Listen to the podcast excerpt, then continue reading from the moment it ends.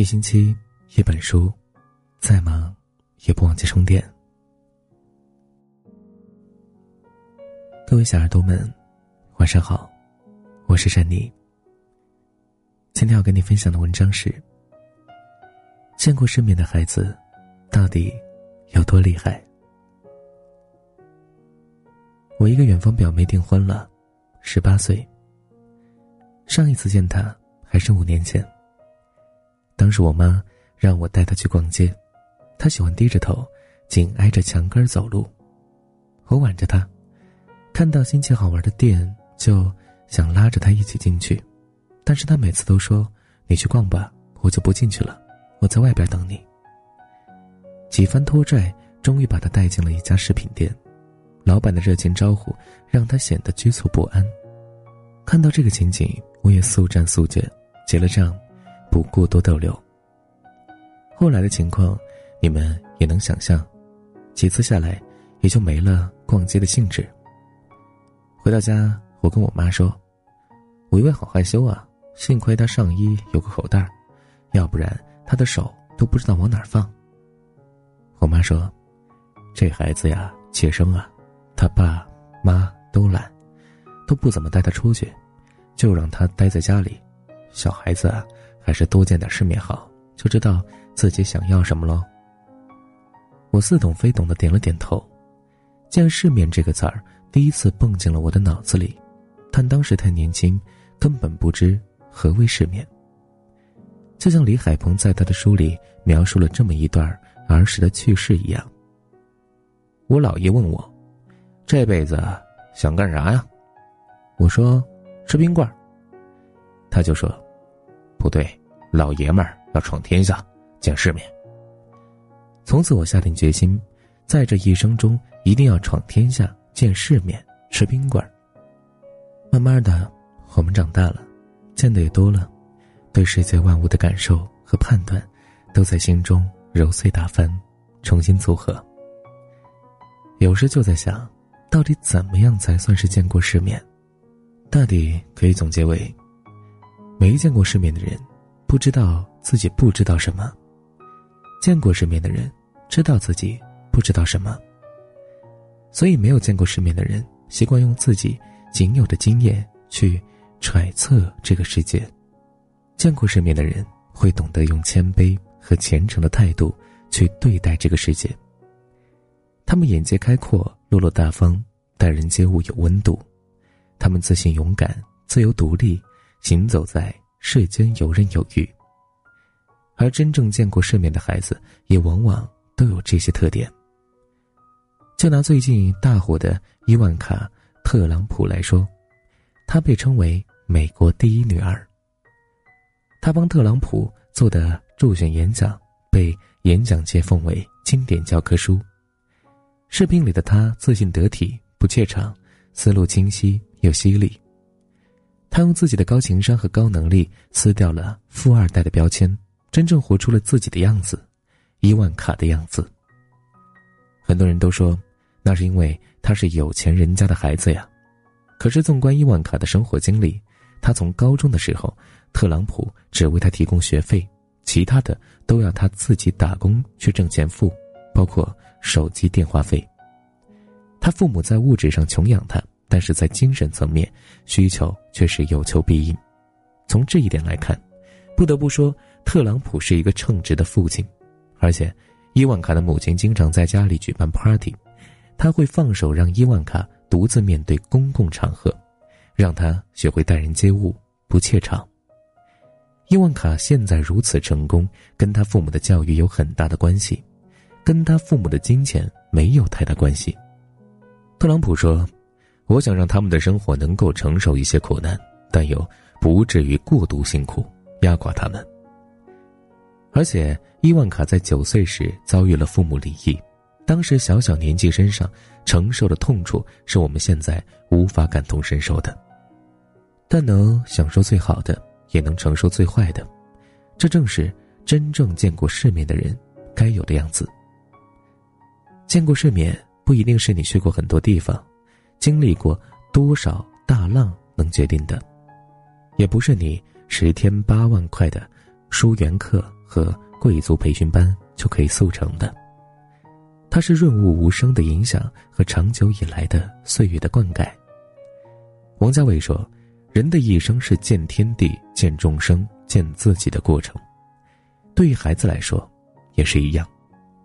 见天地，让孩子多出去走走，就像《后会无期》里所说的那样：“你连世界都没有观过，哪儿来的世界观？”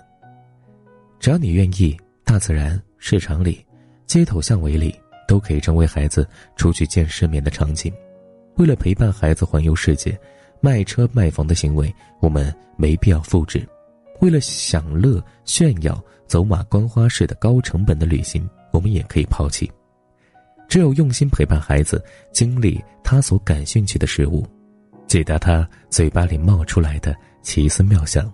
才算真正的让他感受和领略到了各色生活，才算真正的开拓了他的见识和视野。见众生，见世间好坏两面。变形记就是这样的一个存在，在这个全民富二代的时代里，孩子很容易养成骄傲、不懂感恩的性格，那就带孩子去落后的山区、福利院经历一番，知道一些困苦，才能学会珍惜这个世界。善待身边的每一个人。见众生，还可以走进书里。邹琪琪这个被美国文学界誉为世界上最聪明的孩子，八岁时就出版了十二万字的故事集。读书依然成为他每天的必修课。邹琪琪说：“有时我是一个观众，在天空注视着故事中的人物；有时我觉得自己就是人物本身。”感受他们的幸福和悲伤。书里可以见众生、见世界，足以见世面。而见得多了，才会清楚自己想要的是什么。长大后，才不易被各种浮世的繁华和虚荣所诱惑。见自己，才是最终的见世面。美亚说：“当你看过世界，见过众生，才发现你要见的世面，是你自己内心的勇敢和自信。”孩子勇敢自信，取决于父母是否给予了孩子足够的安全感和自由。高晓松将自己的女儿取名为佐伊，佐伊在希腊语中的意思是生命。高晓松亦是爱她如生命。无论再忙，高晓松都会陪女儿谈天说地，一起打游戏，一起旅游，给予她满满的爱和安全感。他让女儿在家里也有充分的话语权。教育他要勇敢的追求自己的权利和自由。确实，佐伊出落的愈发可人，自信大方，喜爱小动物，拥有一颗善良的心。佐伊四岁生日时，高晓松在微博上有感而发，所写文字让人动容。最后，想把它分享出来，希望也可以打动你们。亲爱的女儿，生日快乐！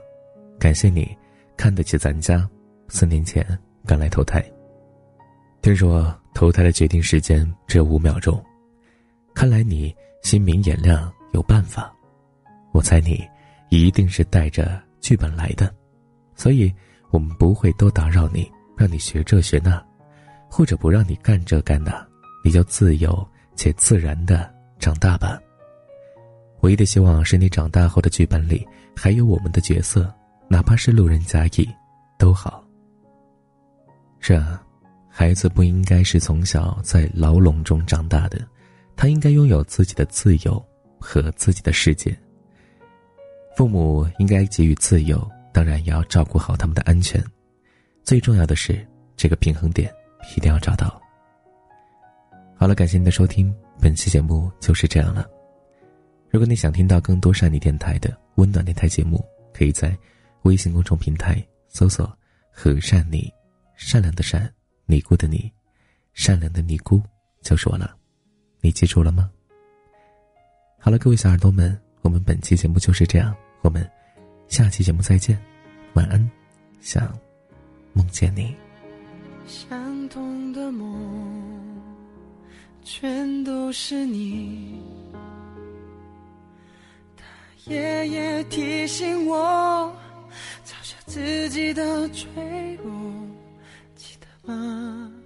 两个人的爱情就算失去一切也不后悔再也没有为谁担心你还在我心里。在过。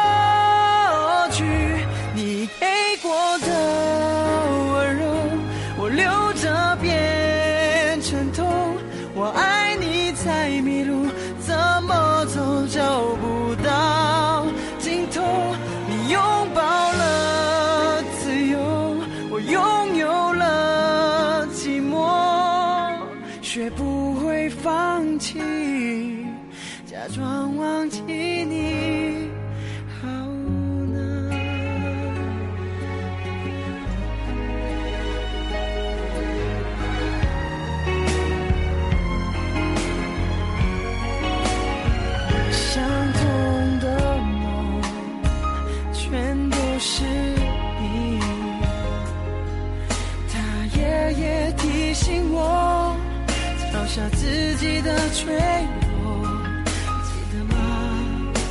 两个人的爱情，就算失去一切也不后悔。再也没。